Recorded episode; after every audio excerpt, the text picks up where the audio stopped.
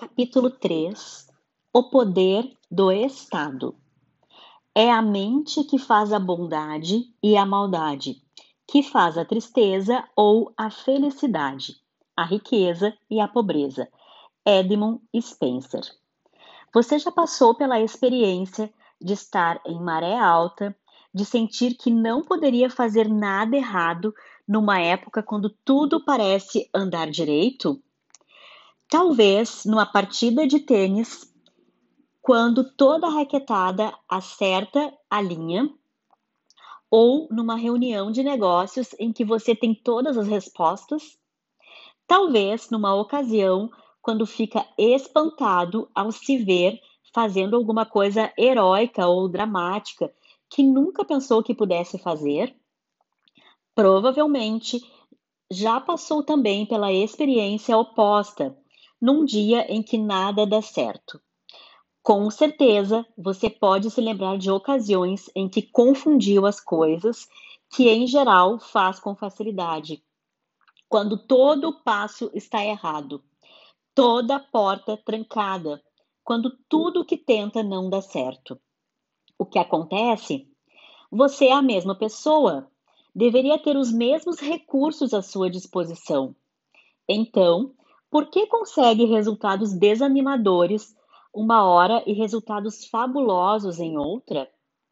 Por que é que mesmo os melhores atletas têm dias em que fazem tudo certo e em seguida dias em que não conseguem encestar uma bola ou marcar um ponto? A diferença é o estado neurofisiológico em que estão. Há estados que habilitam confiança, amor, força interior, alegria, êxtase, crença e deixam sair grandes mananciais de poder pessoal.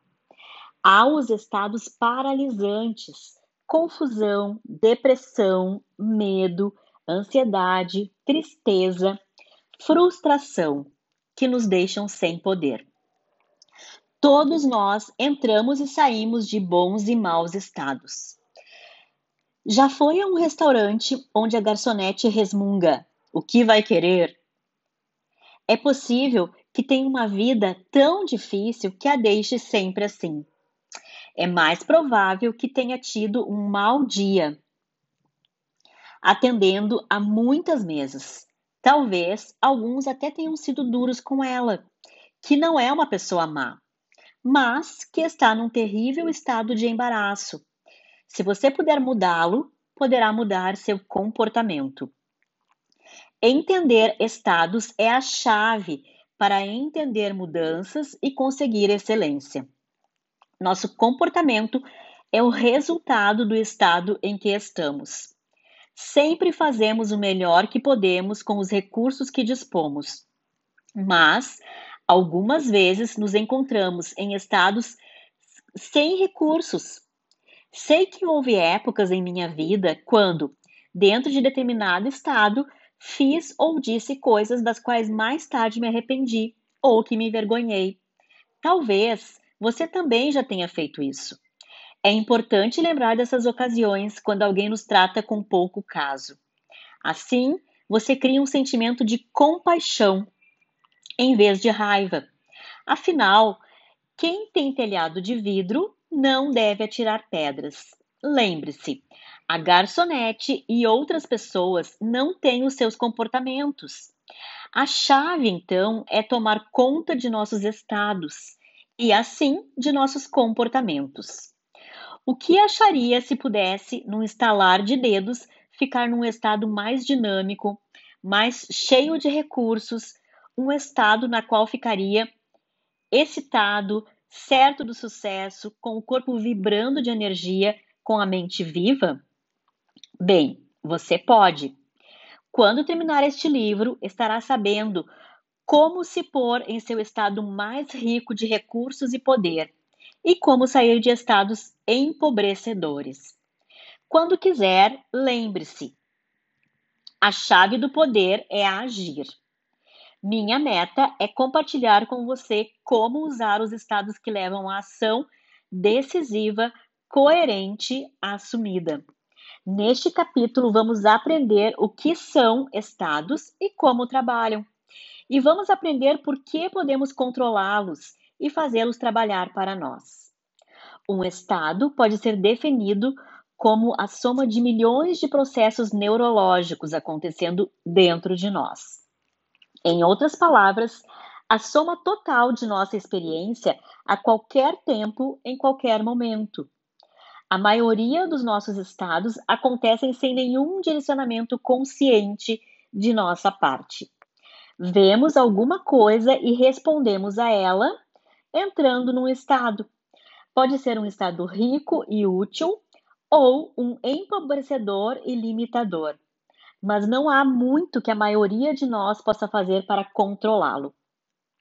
A diferença entre aqueles que falham em realizar suas metas na vida e aqueles que são bem-sucedidos é a diferença entre aqueles que não conseguem se pôr no estado de apoio e aqueles que, com segurança, se põem no estado que os ajuda em suas realizações. Quase tudo que as pessoas querem é algum estado possível. Faça uma lista das coisas que você quer na vida. Quer amor? Bem, amor é um estado um sentimento ou emoção que comunicamos para nós mesmos e que sentimos dentro de nós, baseados em certos estímulos do meio. Confiança, respeito, são coisas que criamos. Produzimos esses estados dentro de nós. Talvez você queira dinheiro. Bem, você não se interessa em ter pequenos pedaços de papel verde enfeitados com os rostos de diversos mortos notáveis. Você quer o que o dinheiro representa para você: amor, confiança, liberdade ou qualquer outro estado que, que acredita que conseguirá com a ajuda dele. Assim, a chave para o amor, a alegria, para aquele poder que o homem tem procurado há anos é a, capaci a capacidade de dirigir a sua vida é a habilidade de saber como dirigir seus estados. A primeira chave para dirigir seu estado e produzir os resultados que deseja na vida é aprender a controlar efetivamente o seu cérebro. A fim de fazer isso, precisamos entender um pouco como ele funciona. Em primeiro lugar, precisamos saber o que cria um estado Há séculos, o homem é fascinado pelas maneiras de alterar seus estados e assim sua experiência de vida. Ele tentou jejum, drogas, rituais, música, sexo, comida, hipnose, cantos. Todas essas coisas têm seus usos e suas limitações. De qualquer modo, você vai ser agora introduzido em meios muito mais simples que são igualmente poderosos e, em muitos casos, mais rápidos e mais precisos. Se todo comportamento é o resultado do estado em que estamos, poderemos conseguir diferentes comportamentos e comunicações quando estivermos em estados de muitos recursos, o que não acontecerá se estivermos em estados pobres de recursos. Então, a próxima pergunta é: o que cria o estado em que estamos? Existem dois componentes principais do estado. O primeiro é a nossa representação interna. O segundo é a condição e o uso de nossa fisiologia. O que e como você imagina as coisas, assim como o que e como diz coisas para si mesmo sobre a situação do momento criam o estado em que fica e assim as espécies de comportamento que produz. Por exemplo, como você trata seu esposo ou esposa, namorado ou namorada quando ele ou ela chegam em casa mais tarde do que prometeram? Bem, seu comportamento dependerá em grande parte do estado em que esteja quando a pessoa voltar. E seu estado será determinado em grande escala pelo que estava representado em sua mente, com razão do atraso. Se durante horas você estava imaginando a pessoa com quem se preocupa em um acidente, ferida, morta ou hospitalizada, assim que ela entrar pela porta, poderá recebê-la com lágrimas, ou com um suspiro de alívio, ou com um grande abraço e uma pergunta sobre o que aconteceu. Esses comportamentos surgem de um estado de preocupação. No entanto, se imaginou a pessoa amada tendo um caso clandestino ou ficou repetindo para si que ela só está casada porque não se preocupa com o seu tempo ou seus sentimentos, então, quando a pessoa amada chegar em casa, você lhe dará uma recepção bastante diferente como resultado do seu estado.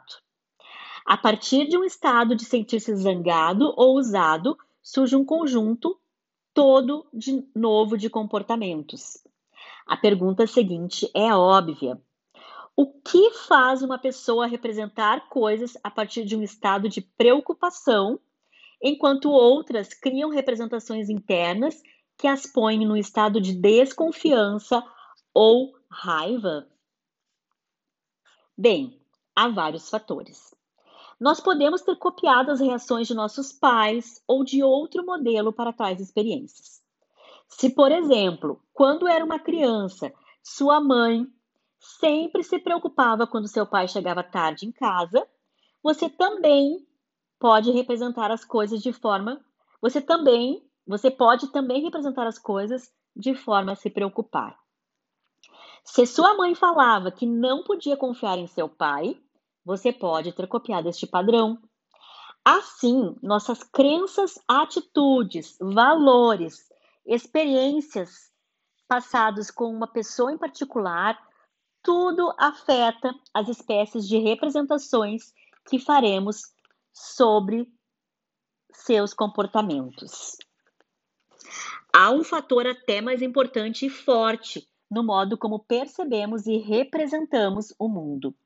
É a condição do nosso padrão de uso da nossa própria fisiologia. Coisas como tensão muscular, o que comemos, como respiramos, nossa postura, o nível global do nosso funcionamento bioquímico, tudo provoca um impacto importante no nosso estado. A representação interna e a fisiologia trabalham juntas num enlace cibernético. Tudo que afeta uma automaticamente afetará a outra. Assim, mudanças de estado envolvem mudanças de representação interna e fisiologia. Se seu corpo estiver em estado de muitos recursos, é possível que pense que seu amante, cônjuge, filho ou filha que já deveria ter chegado, esteja preso no trânsito ou a caminho de casa. Se, no entanto, você está por várias razões num estado fisiológico de grande tensão muscular ou muito cansado, se está com dor ou com pouco açúcar no sangue, a tendência é representar as coisas de forma que possam aumentar seus sentimentos negativos. Pense nisso. Quando está se sentindo fisicamente vibrante e bem vivo, você não olha para o mundo de maneira diferente da que quando está cansado ou doente. A condição de sua fisiologia muda por completo o modo como representa e assim experimenta o mundo. Quando você sente as coisas como sendo difíceis e perturbadoras, seu corpo não segue o exemplo e fica tenso? Esses dois fatores, representação interna e fisiologia, estão sempre em interação para criar o estado em que estamos. E esse estado determina o tipo de comportamento que produzimos. Assim, para controlar e dirigir nossos comportamentos, devemos controlar e dirigir os nossos estados. Para controlá-los, devemos controlar e conscientemente dirigir nossa representação interna e nossa filosofia. Imagine-se sendo capaz de controlar 100% de seu estado em qualquer circunstância. Antes que possamos decidir nossas experiências de vida, devemos primeiro entender como as experimentamos. Como mamíferos, os seres humanos recebem e representam informações sobre o meio graças a receptores especializados e órgãos dos sentidos.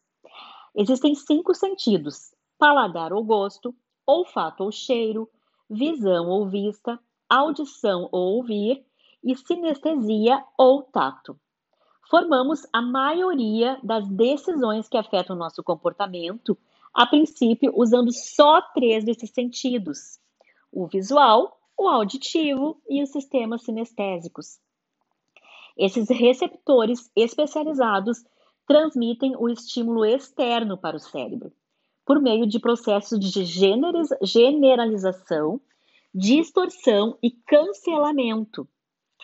O cérebro, então, capta esses sinais elétricos e filtra-os com uma representação interna. Portanto, a sua representação interna, sua experiência do evento, não é exatamente o que aconteceu, porém, uma representação interna personalizada. A mente consciente de um indivíduo não pode usar todos os sinais que são enviados para ela. Com certeza você ficaria num estado de completa loucura e conscientemente, e se conscientemente tivesse de entender os milhares de estímulos da pulsação do sangue pelo seu dedo esquerdo até a vibração de seu ouvido. Então, o cérebro filtra e guarda as informações que precisa, ou espera precisar mais tarde, e permite à mente consciente do indivíduo ignorar o resto. Esse processo de filtração explica a grande tensão da percepção humana. Duas pessoas podem ver o mesmo acidente de trânsito, mas darem versões bastante diferentes. Uma pode ter prestado mais atenção no que viu, outra no que ouviu. Elas observaram de ângulos diferentes. Em primeiro lugar, ambos têm fisiologias diferentes. Para começar, com o processo de percepção. Uma pode ter visão 20-20, enquanto outra pode ter recursos físicos pobres em geral. Talvez uma tenha estado num acidente e tenha uma representação muito viva, já estocada. Qualquer que seja o caso, as duas terão representações muito diferentes do mesmo acontecimento. E irão guardar essas percepções e representações internas como novos filtros por meio dos quais irão ter experiência de coisas no futuro. Existe um conceito importante que é usado na programação neurolinguística o mapa não é o território. Como Alfred Korzybski fez notar em seu Science and Sanity, as características importantes dos mapas devem ser notadas. Um mapa não é o território que ele representa, mas se estiver correto, tem uma estrutura similar ao território, o que é válido para a sua utilização. O significado para indivíduos é que sua representação interna não é a versão precisa do evento. É só uma interpretação filtrada através de crenças pessoais específicas, atitudes, valores e uma coisa chamada metaprograma. Talvez seja por isso que Einstein certa vez disse: aquele que tenta ser se pôr como um juiz de campo na verdade e do conhecimento, é submerso pela risada dos deuses. Uma vez que não sabemos como são as coisas na realidade, mas só como as representamos para nós mesmos, por que não representá-las de uma forma que nos fortaleça e aos outros, em vez de criar limitações? A chave para fazer isso com sucesso é o direcionamento da memória, a formação de representações que creem, que criem com solidez os mais fortalecedores estados para o indivíduo. Em qualquer experiência, você tem muitas coisas que pode focar. Mesmo a pessoa mais bem-sucedida pode pensar no que não está dando certo e entrar num estado de depressão, frustração ou raiva. Ou pode focar todas as coisas que dão certo em sua vida. Não importa quão terrível seja a situação, você pode representá-la de uma forma que o fortaleça. As pessoas de sucesso são capazes de ter acesso aos seus estados mais cheios de recursos de uma forma consistente. Não é essa a diferença entre as pessoas bem-sucedidas e as que não são? Torne a pensar em W. Mitchell. Não é o que lhe aconteceu que importa, mas a maneira como representou o que aconteceu. Apesar de estar terrivelmente queimado e depois paralisado, ele encontrou uma forma de se pôr num estado rico de recursos. Lembre-se, nada é intrinsecamente mal ou bom. O valor é como nós o representamos para nós mesmos. Podemos representar as coisas de uma maneira que nos deixa num estado positivo ou podemos fazer o oposto. Pare um momento para pensar num tempo em que você estava num estado de força. Isso é o que fazemos ao andar no fogo. Se eu lhe pedir que deixe este livro e ande por um leito de brasas, duvido que se levante, eu o faça. Não é alguma coisa que acredite que possa fazer, e você pode não ter recursos de percepções e estados associados para essa tarefa. Assim, quando digo isso, com certeza você não entra num estado que o apoiaria para executar essa ação. O passeio no fogo ensina as pessoas como mudar seus estados e seus comportamentos, de uma forma a fortalecê-las para agir e conseguir novos resultados, apesar do medo ou de outros fatores limitadores. Pessoas que andaram sob o fogo não são diferentes do que eram quando entraram, pensando que andar no fogo era impossível. Mas elas aprenderam como mudar a sua fisiologia e como mudar suas representações internas sobre o que podem ou não podem fazer. Assim, o andar no fogo é transformado de algo terrível numa coisa que sabem que poderão fazer. Eles agora podem se pôr num total estado de recursos e, a partir deste estado, podem produzir muitas ações e resultados que no passado rotularam de impossíveis. O passeio no fogo ajuda as pessoas a formarem uma nova representação interna de possibilidades. Se essa coisa que parecia tão impossível era só uma limitação de suas mentes, então que outras impossibilidades são também realmente muito possíveis?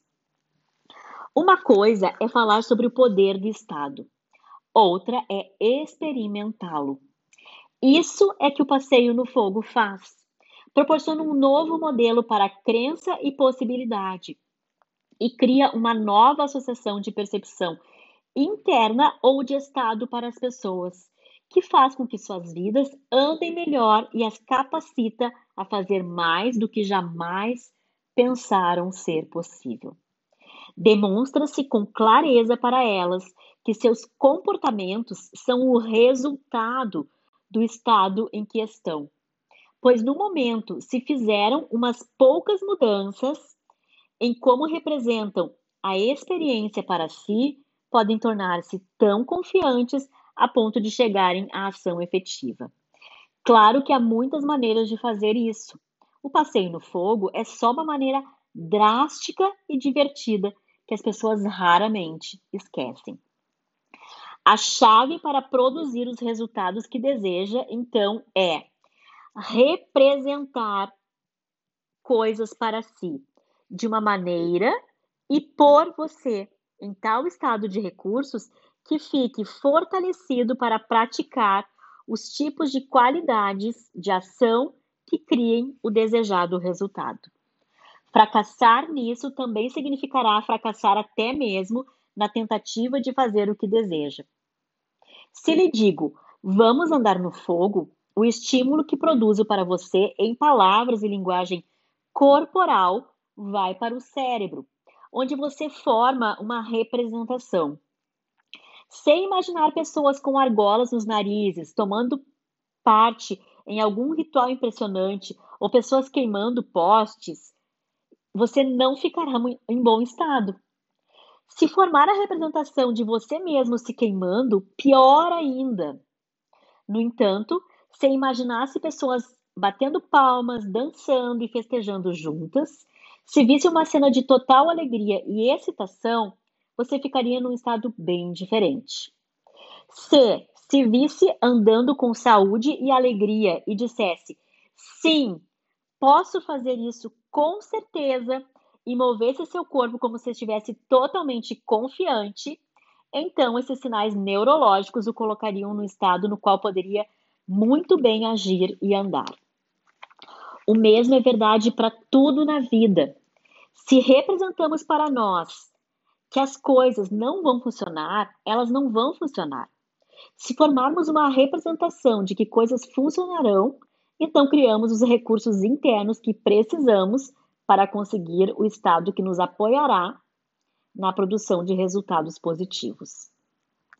A diferença entre Ted Turner e Lee Iacocca, W. Mitchell e outras pessoas é que eles representam o mundo como um lugar onde, onde podem conseguir qualquer resultado que desejem. É óbvio que, mesmo no melhor estado, nem sempre conseguimos os resultados que desejamos. Mas quando criamos o estado apropriado, criamos as maiores chances possíveis para usarmos todos os nossos recursos efetivamente. A pergunta lógica seguinte é: se a fisiologia e as representações internas trabalham juntas para criar um estado do qual emergem os comportamentos. O que determina o tipo específico de comportamento que produzimos quando estamos neste estado? Uma pessoa no estado de amor abraçará, enquanto outra nos dirá que ama. A resposta é: quando entramos em um estado, nosso cérebro tem acesso então a possíveis escolhas de comportamento. O número de escolhas é determinado pelos nossos modelos do mundo. Algumas pessoas, quando zangadas, seguem um modelo amplo de respostas e assim podem agredir como aprenderam a fazer olhando seus pais.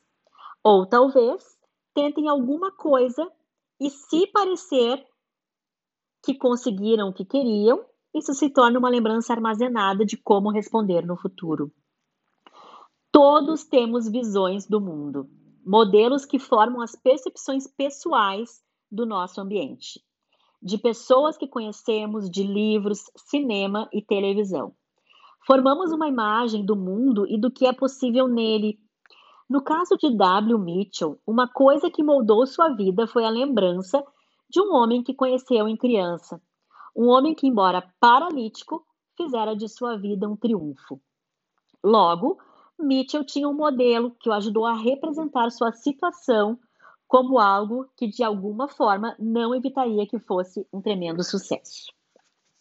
O que precisamos ao copiar as pessoas é encontrar crenças específicas que as fazem representar o mundo de forma a permitir que tomem medidas efetivas. Precisamos descobrir com exatidão como representam para si sua experiência do mundo o que fazem visualmente em suas mentes, o que dizem, o que sentem. Mais uma vez, se conseguirmos as mesmas exatas mensagens em nossos corpos, podemos conseguir resultados semelhantes. Modelagem é isso. Uma das constantes na vida é que sempre estão sendo produzidos resultados. Se você não decide conscientemente que resultados quer produzir e não representa as coisas em consonância com isso, então algum agente externo, como uma conversa, um show de televisão, poderá criar estados que gerarão comportamentos desfavoráveis a você. A vida é como um rio, está em movimento e você pode estar à mercê do rio se não tomar as medidas deliberadas e conscientes para se manter na direção que predeterminou. Se não plantar as sementes mentais e fisiológicas dos resultados que quer, sem dúvida crescerão ervas daninhas. Se não orientarmos com consciência nossas próprias mentes e estados, nosso ambiente poderá produzir, por acaso, estados indesejáveis. Os resultados podem ser desastrosos. É fundamental, pois, que diariamente fiquemos de guarda à porta da nossa mente, visto que bem sabemos como estamos sempre representando coisas para nós mesmos. Devemos todos os dias tirar as ervas daninhas do nosso jardim. Um dos mais convincentes exemplos de estar num estado indesejável é a história de Cal Walenda, dos Flying Walendas, famosos equilibristas de circo. Ele representara sua rotina no fio de arame durante anos com grande sucesso, nunca considerando a possibilidade de falha. Cair simplesmente não fazia parte do seu arranjo mental. Então, uns poucos anos atrás, principiou de repente a mencionar a sua esposa, que começara a se ver caindo. Pela primeira vez, começava concretamente a fazer para si mesmo uma representação de queda. Três meses depois de ter, pela primeira vez, falado sobre isso, caiu e morreu. Algumas pessoas diriam que tiveram uma premonição. Outro ponto de vista é que forneceu a seu sistema nervoso uma representação coerente, um aviso que o deixou no estado que apoiou o comportamento de queda. Ele criou um resultado, indicou ao cérebro um novo caminho para seguir e, por fim, foi o que fez. É por isso que é tão decisivo na vida focalizarmos o que queremos em oposição ao que não queremos. Se você está sempre focado, foca, focando todas as coisas más da vida, tudo que não quer ou todos os possíveis problemas, você se põe num estado que apoia esses tipos de comportamento e resultados. Isso é inconsciente. Por exemplo, você é uma pessoa ciumenta? Não, não é. No passado, você pode ter produzido estados de ciúme e os tipos de comportamento que surgem dele. No entanto, seu comportamento não se confunde com você. Fazendo esses tipos de generalizações sobre si mesmo, você cria uma crença que governará e dirigirá suas ações no futuro. Lembre-se, seu comportamento é o resultado do seu estado e seu estado é o resultado de suas representações internas e de sua fisiologia, as quais você pode mudar em questão de momentos. Se no passado você foi, foi ciumento, isso só significa que representou coisas de forma tal a criar este estado. Agora, você pode representar coisas de uma nova maneira e produzir novos estados e seus respectivos comportamentos. Lembre-se, sempre temos uma escolha de como representar as coisas para nós mesmos. Se você representar que a pessoa que ama ou está enganando, logo se encontrará num estado de fúria e raiva. Guarde na memória. Você não tem prova de que isso é verdade, mas experimente-o em seu corpo como se fosse. Assim, quando a pessoa que você ama chegar em casa, estará você estará desconfiado e zangado.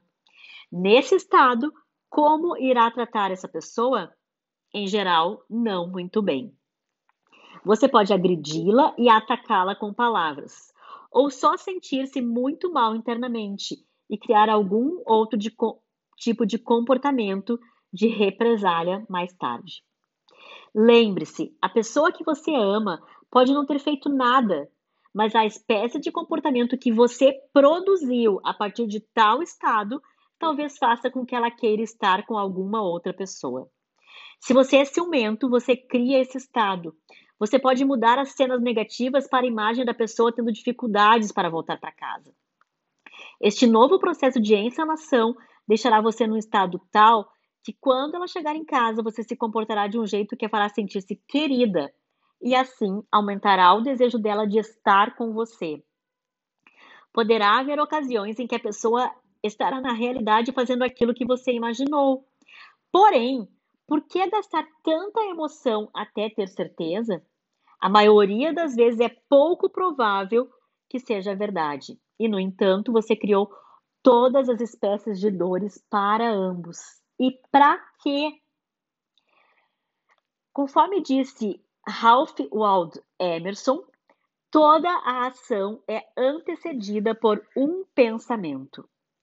Se controlamos nossas comunicações dentro de nós e produzimos sinais visuais, auditivos e sinestésicos do que queremos, consequentemente, podem ser reproduzidos resultados positivos, relevantes, mesmo em situações em que as possibilidades de sucesso parecem limitadas ou inexistentes. Os mais poderosos e efetivos gerentes, treinadores, pais e motivadores são aqueles que podem representar as circunstâncias da vida para si e para os outros, de uma forma que assinale sucesso para o sistema nervoso, apesar dos estímulos externos aparentemente sem interesse. Eles se mantêm e aos outros num estado de total desembaraço, a fim de poderem continuar a tomar medidas até serem bem-sucedidos. Com certeza você já ouviu falar de Mel Fisher. É um homem que por 17 anos procurou um tesouro enterrado no mar e que acabou descobrindo barras de ouro e prata valendo cerca de 400 mil dólares. Num artigo que li a respeito dele, perguntaram a um dos membros da tripulação por que Mel Fisher havia se empenhado por tanto tempo. Respondeu que Mel tinha a habilidade de manter todos excitados, todos os dias. Fisher dizia para si e para a tripulação: Hoje é o dia, e no fim do dia, amanhã é o dia. Mas só dizer isso não era suficiente. Também dizia isso em harmonia com seu tom de voz, as imagens de sua mente e seus sentimentos. Todos os dias ele se punha num estado tal que pudesse continuar a tomar medidas até ser bem-sucedido. Ele é um exemplo clássico da fórmula de sucesso final. Conhecia seu objetivo, tomou medidas, aprendeu o que dava certo e, se não dava, tentava outra coisa até ser bem-sucedido. Um dos melhores motivadores que conheço é Dick Tomen Trevisan, chefe de futebol da Universidade do Havaí. Ele realmente entende como as representações internas das pessoas afetam seus desempenhos. Certa vez, no jogo contra a Universidade de Wyoming, seu time estava sendo empurrado por todo o campo. No intervalo, a contagem era 22 a 0 e seu time não parecia estar no mesmo campo que o Wyman. Você pode imaginar em que espécie de estado os jogadores de Turney estavam quando se reuniram no vestiário no intervalo? Ele observou-os cabisbaixos, expressões desanimadas e percebeu que, a menos que mudasse seus estados, estariam perdidos no segundo tempo. Pela fisiologia em que estavam, caíram na armadilha de sentir-se como fracassados e a partir deste estado não teriam os recursos para vencerem. Dick trouxe então um pôster de papelão de artigos mimeografados que colecionava havia há anos. Cada um dos artigos descrevia times que estavam perdendo por uma margem igual ou maior e tinham reagido contra essa probabilidade quase impossível e ganhado o jogo. Fazendo os jogadores lerem os artigos, tentou injetar uma crença toda nova, uma crença de que poderiam, na realidade, se recuperar. E essa crença de recuperação interna criou um estado neurofisiológico todo novo. O que aconteceu? O time de Turney, Turney voltou no segundo tempo e jogou o jogo de sua vida impedindo que o adversário marcasse mais pontos no segundo tempo inteiro e ganhando por 27 a 22. Fizeram isso porque ele foi capaz de mudar as representações internas deles, suas crenças sobre o que era possível. Há pouco tempo eu estava num avião com Ken Blanchard. Coautor do The One Minute Manager. Ele tinha acabado de escrever um artigo para o Golf Digest intitulado The One Minute Golfer. Tinha se agarrado a um dos principais instrutores de golfe dos Estados Unidos e, como resultado, melhorara sua contagem de pontos. Disse que aprendera toda espécie de conhecimentos úteis, mas estava tendo dificuldade em lembrar-se deles. Disse-lhe que não tinha de se lembrar dos seus conhecimentos. Perguntei-lhe se, se, já tinha dado uma tacada perfeita em sua bola de golfe. Falou-me que já tinha, claro. Perguntei se havia feito isso em muitas ocasiões. Disse que sim. Então expliquei que a estratégia ou maneira específica de organizar seus recursos já deviam estar bem gravadas em seu inconsciente. Tudo o que precisava fazer era se colocar de volta no estado em que estava quando fizera tudo, fizera uso de toda aquela informação que já tinha.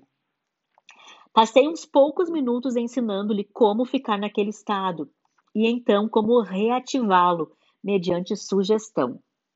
O que aconteceu? Ele foi e jogou a melhor partida em 15 anos, batendo 15 tacadas além de sua partida anterior. Por quê? Porque não há poder como de um estado cheio de recursos. Ele não precisou esforçar-se para lembrar, tinha acesso a tudo de que precisava, só, só tinha que aprender a ligar-se. Lembre-se, comportamento humano é o resultado do estado em que estamos. Se você já conseguiu um resultado de sucesso, pode reproduzi-lo, adotando as mesmas medidas mentais e físicas que tomou na ocasião. Antes das Olimpíadas de 1984, trabalhei com Michael O'Brien, um nadador que competiu nos 1.500 metros estilo livre. Ele estava treinando, mas sentia que não estava dando tudo o que podia para alcançar o sucesso. Tinha desenvolvido uma série de bloqueios mentais que pareciam estar limitando-o. Tinha algum medo sobre o que o sucesso pudesse significar, e assim, sua meta era a medalha de bronze ou a de prata. Não era um nadador cotado para ganhar a de ouro. O favorito, George Di Carlo, já vencera Michael em diversas ocasiões. Passei uma hora e meia com Michael e ajudei-o a modelar seus estados em desempenhos máximos. Isto é, a descobrir como se pusera em fisiologias cheias de recursos o que imaginara, o que dissera para si mesmo e o que sentira na única competição em que vencera George Di Carlo. Começamos a separar as medidas mentais e físicas que tomara quando vencer as competições. Ligamos o estado em que estava nessas ocasiões a um acionador automático, o som do revólver de partida disparando. Descobri que no dia em que vencera George de Carlo, estivera ouvindo Ray Lewis e notícias, bem antes do início. Assim, no dia das finais das Olimpíadas, ele repetiu as mesmas coisas, as mesmas ações que fizera no dia em que vencera. E até ouviu Ray Lewis momentos antes. Venceu George de Carlo e ganhou a medalha de ouro por seis segundos cravados. Você já assistiu o filme Os Gritos do Silêncio? Há nele uma cena espantosa que nunca esquecerei, que envolve um garoto de 12 ou talvez 13 anos que vive no meio do terrível caos de destruição da guerra no Camboja. Em certo ponto, em total frustração, ele pega uma metralhadora e simplesmente acaba com alguém. É uma cena chocante como você, como você imagina que um garoto de 12 anos de idade possa chegar ao ponto de fazer uma coisa como essa? Bem, duas coisas acontecem. A primeira é que ele está tão frustrado que entrou num estado em que sua personalidade ficou ligada a abismos de violência. A segunda é que ele vive numa cultura tão permeada de guerra e destruição que pegar uma metralhadora parece uma resposta apropriada. Ele viu outros fazerem isso e fez o mesmo. É uma terrível cena negativa. Tentei concentrar-me nos estados mais positivos, mas é um dramático lembrete de como podemos fazer coisas num estado bom ou mal que nunca fizemos em outro. Estou enfatizando isso mais e mais a fim de que fique bem entranhado em você. A espécie de comportamento que as pessoas produzem é o resultado do estado em que estão. A forma como respondem especificamente a partir desse estado se baseia nos seus modelos de mundo. Isso é, em suas estratégias neurológicas armazenadas. Eu não poderia ter feito Michael O'Brien ganhar a medalha de ouro nas Olimpíadas. Ele teve de trabalhar a maior parte de sua vida para guardar as estratégias, as respostas musculares e assim por diante. Mas o que pude fazer foi descobrir como ele poderia convocar os mais efetivos recursos, suas estratégias de sucesso, sob sugestão e nos minutos chaves em que precisava deles. A maioria das pessoas toma muito poucas medidas conscientes para dirigir seus estados. Elas acordam deprimidas ou acordam energizadas. As mudanças boas as levantam e más as derrubam. Uma diferença entre pessoas em qualquer campo é quão efetivamente elas dirigem os seus recursos.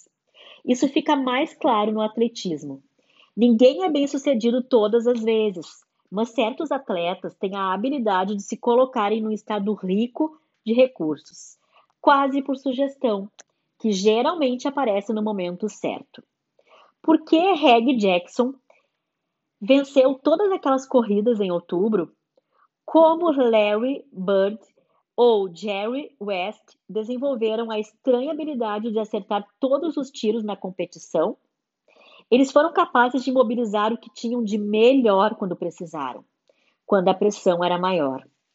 A maioria de pessoas, das pessoas está atrás de mudança de estado. Querem ser felizes, alegres, plenas de êxtase, concentrarem-se em alguma coisa, querem ter paz de espírito ou estão tentando sair dos estados que não gostam. Sentem-se frustradas, zangadas, perturbadas, aborrecidas. Então, o que a maioria das pessoas faz? Bem, vira-se para um aparelho de televisão que lhe dá novas representações que pode interiorizar, ver alguma coisa e ver alguma coisa e rir. Não mais está em seu estado de frustração. Sai, come, fuma ou toma uma droga. No sentido mais positivo, pode fazer exercícios. O único problema com a maioria dessas abordagens é que os resultados não são duradouros. Quando o show de televisão termina, as pessoas ainda têm a mesma representação interna de suas vidas. Lembram-se dela e sentem-se mal outra vez, após o excesso de comida ou droga ter sido consumido. Há agora um preço a pagar pela mudança temporária de estado. Ao contrário, este livro lhe mostrará como mudar diretamente sua representação interna e a fisiologia, sem o uso de instrumentos externos, que muitas vezes criam problemas adicionais a longo prazo. Por que as pessoas usam drogas? Não é por gostarem de espetar agulhas em seus braços, mas por gostarem da experiência e não saberem outra maneira de ficar naquele estado. Tive garotos que eram empedernidos usuários de drogas e que deixaram o hábito após um passeio no fogo, porque lhes foi dado o um modelo mais elegante de como atingir o mesmo pique. Um garoto que diziam estar na heroína há seis anos e meio terminou seu passeio no fogo e disse para o grupo: Acabou! Nunca uma agulha me fez sentir nada que chegue perto do que senti do outro lado dessas brasas. Isso significa que ele tenha, isso não significa que ele tenha de andar sobre o fogo regularmente. Ele só tinha que ter acesso com regularidade a esse novo estado. Fazendo alguma coisa que pensava ser impossível, ele desenvolveu um novo modelo que podia fazê-lo sentir-se bem. Pessoas que atingiram a excelência são mestras em penetrar nas partes mais ricas de recursos do seu cérebro. É isso que a separa do poder admirar, é isso que, se, que a separa do grupo. O fundamental a lembrar nesse capítulo é que seu estado tem um poder admirável e você pode contatá-lo. Você não tem de estar à mercê do que quer que seja que lhe apareça em seu caminho. Há um fator que determina com antecipação como iremos, iremos representar nossa experiência da vida. Um fator que filtra os modos de representação do mundo para nós mesmos. Um fator que determina as espécies de estado consistentes que criaremos em certas situações. Tem sido chamado de o maior poder e é o que vamos investigar no próximo capítulo.